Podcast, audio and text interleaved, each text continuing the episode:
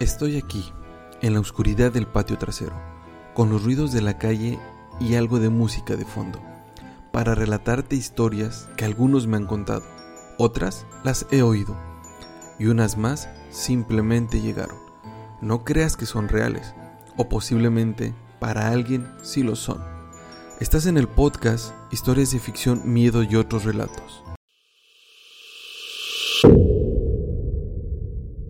La creencia en la encarnación es un tema debatido, varía según las diferentes tradiciones y culturas, religiones y filosofías, como el hinduismo, el budismo y ciertas creencias espirituales sostienen la idea de la reencarnación. Según la creencia en la reencarnación, se considera que después de la muerte de una persona, su alma o espíritu renace en un nuevo cuerpo para experimentar una nueva vida. Esto se repite a lo largo de múltiples ciclos de reencarnación, donde se supone que las acciones y experiencias de vidas pasadas influyen en las situaciones y circunstancias de vidas futuras. Sin embargo, es importante destacar que la reencarnación es un tema que no ha sido comprobado científicamente. Desde el punto de vista científico, no existen pruebas empíricas sólidas que respalden la creencia en la reencarnación. Escucha el siguiente relato. Confieso que soy algo reservado para tener algún tipo de mascota. Suelen vivir mucho menos que uno y se sufre. Sin embargo, mi hija quería una mascota, un perro específicamente. Por circunstancias, durante el 2021, estando en pandemia, Happy de tan solo tres meses apareció en adopción. Fuimos por ella, una pequeña perrita de color negro, llamativa a simple vista. Ese mismo año cambiamos de residencia. Happy, que aún no estaba condicionada para hacer pipí o popó, lo hacía por todos lados. Seis meses entonces tenía.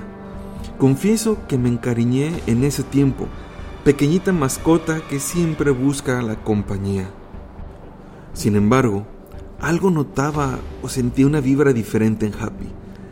Hija en la escuela, esposa en la oficina, yo trabajando desde casa, por lo que en varios momentos la observaba.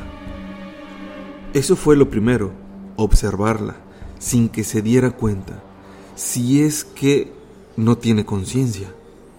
Noté durante varios días que a la misma hora, a las 11.30 de la mañana, se dirigía a la puerta de la entrada se sentaba frente a ella, sin ladrar, sin rasparla, sin hacer absolutamente nada.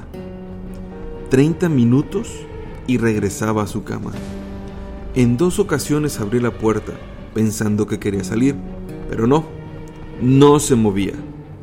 En otras ocasiones le puse la correa y seguía sin moverse. Realmente no sabía lo que estaba pasando, eran los 30 minutos más extraños. Además, era en el día, en el día, cuando normalmente es por las noches cuando pasan ese tipo de cosas. Happy no era un perro cualquiera. Pero ¿qué pasaba por la mente de Happy? ¿Realmente era consciente de lo que estaba haciendo? Confieso que perdía la atención de varias juntas virtuales por observarla cuando se iba a la puerta.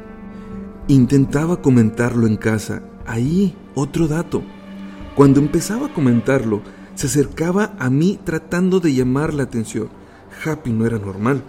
No me dejaba decirlo. Y claro, solo yo sabía lo que pasaba a las 11.30 de la mañana.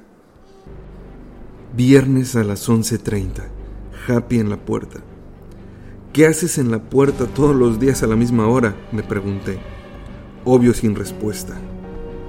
Volteó su cabeza, me vio a los ojos, sentí una voz en mí que decía, a esta hora morí, a esta hora morí, a esta hora morí. Historia de ficción, miedo y otros relatos es una producción de Juan Montiel Nava. Semanalmente se estarán presentando nuevos relatos. No se te olvide compartir y así mantener el ritmo de las publicaciones. Recuerda activar las notificaciones para no perderte los futuros episodios. Hasta el próximo.